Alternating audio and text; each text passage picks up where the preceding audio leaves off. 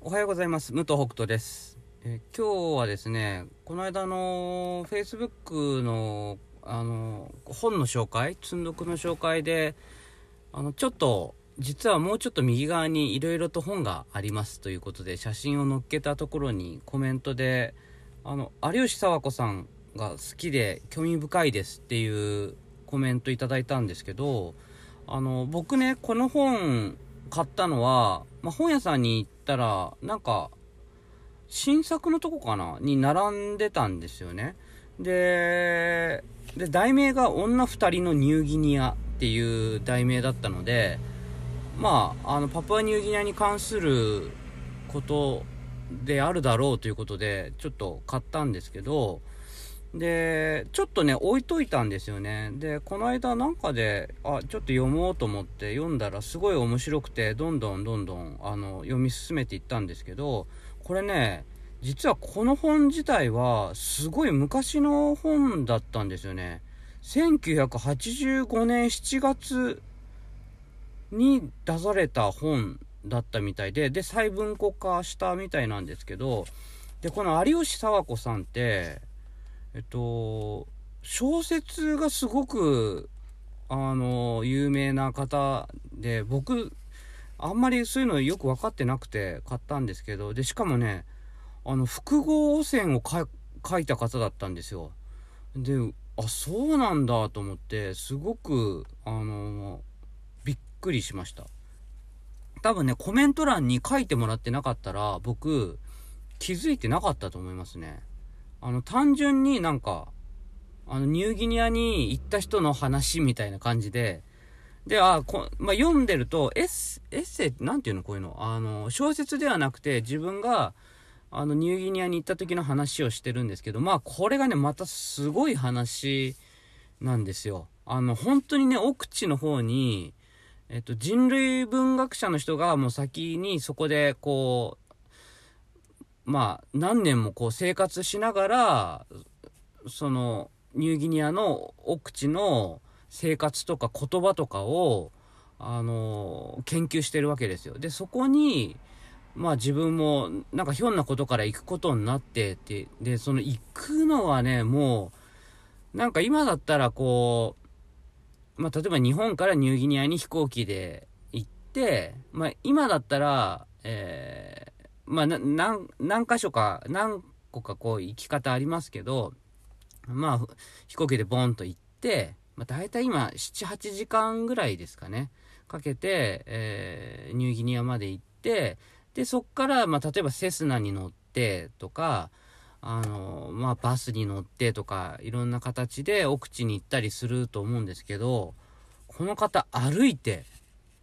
しかも何日間か歩いてですよ。あの、ちょっと何時間歩くとかじゃなくて、で、着いたはいいけど、もうボロボロになってしまって、今度帰れないみたいな状況。で、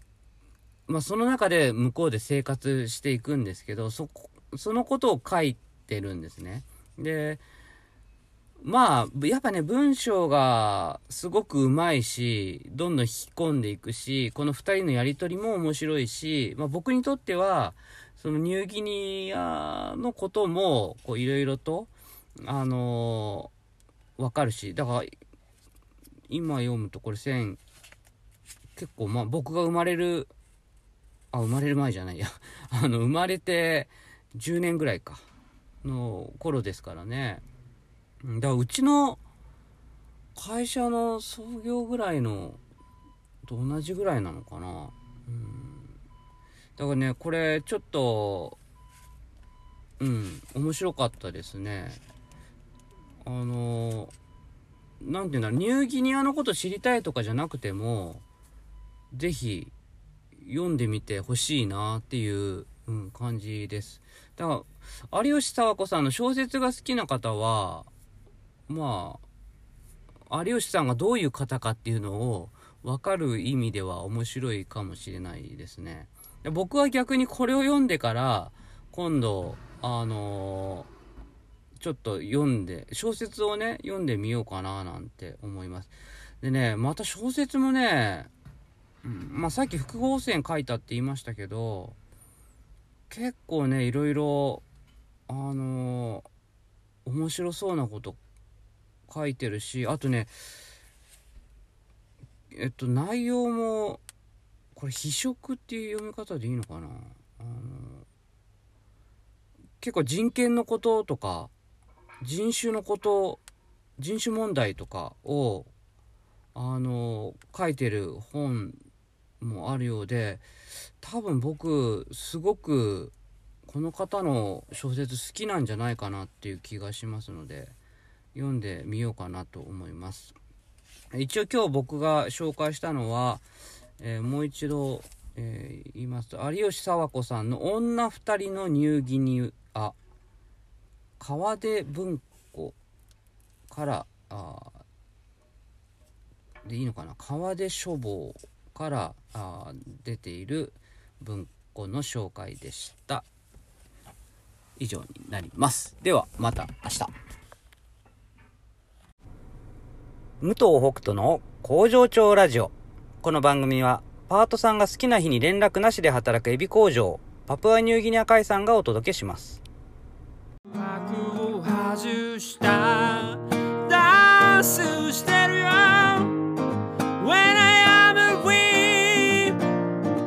ダンスしてるよ。すべてに意味があった。トゥトゥニューシングル。When I am